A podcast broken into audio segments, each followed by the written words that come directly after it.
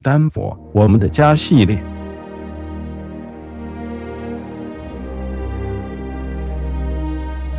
在一张莱德维尔泛黄的老照片里，看到了一个满脸胡须的中年男子站在路中央的迎宾门下，向远处遥望。四年前，莱德维尔发现了丰富的银矿，而身价百倍，从一个了无人烟的山区小镇变成了一个人口过万的矿业重镇。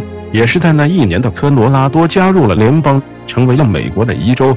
老照片里的莱德维尔已经看得到繁荣的景象，商铺、旅社林立，泥泞的路上还看得到马车交纵的痕迹。这个城市在短短的二十年里，因为银矿而发迹，也因为银矿而没落。一八七八年的金银双本位政策，让白银水涨船高，洛阳纸贵，也让莱德维尔的银矿大王泰伯先生成为了巨富。但1893年，美国回归金本位，导致银价狂跌，科州陷入长达几年的经济低潮。泰伯先生黯淡收场。这是一张1880年的照片。那一年的美国并不平静，随着在美华工越来越多，许多地方都发生了大大小小的的反华浪潮。这一年也是个大选年，华工问题理所当然的也成为了选举里的焦点，间接导致了几个月后在丹佛发生的反华暴动。莱德维尔也不例外。随着矿工的涌入，种族纠纷也层出不穷。一年前就严令不欢迎华工进入。照片里的中年男子似乎略有所思，他似乎看到了繁荣背后的波涛汹涌，就和十几年前他参与的那场战役一样，有着暴风雨前的宁静。一八六一年对他来说是一个不平凡的一年。西点军校出身的他，虽然已经官拜陆军上校，眼见已届退伍年龄。还是怀才不遇，一直没有碰上让他一展长才的机会。但一将功成万骨枯，但在那场死伤超过百万的内战里，他遇上了一生中的伯乐林肯总统，让他建功立业，千古留名。他的名字叫做尤利西斯·格兰特。那一年他三十九岁。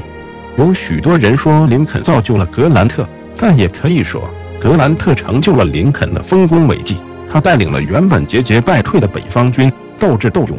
打败了和他有余量情节南方军队的李将军，结束了这场历时四年的内战。但也是在这最光辉的一年，他失去了和他亦师亦友的林肯总统，也因为希望延续这位挚友的理想而投身政坛，在1869年成为了美国第十八任的总统。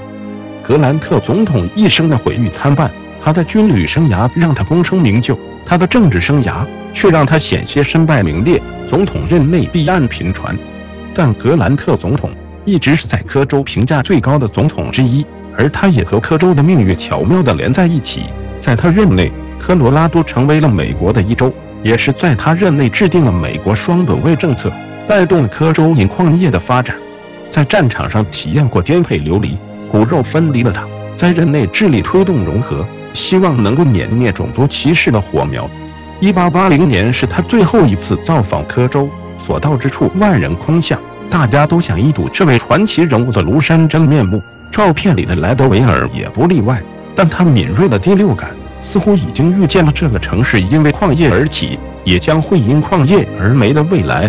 沉思着这个国家、这个州，还有这里的人们对他会有什么样的评价？如脚下的泥巴路一样，他能够在历史的巨轮下留下什么样的痕迹？一八八五年一月。他的第一任副总统斯凯勒科尔法克斯在明尼苏达小镇的火车站里逝世。同年七月，格兰特总统在家中与世长辞，享年六十三岁，结束了他不平淡的一生。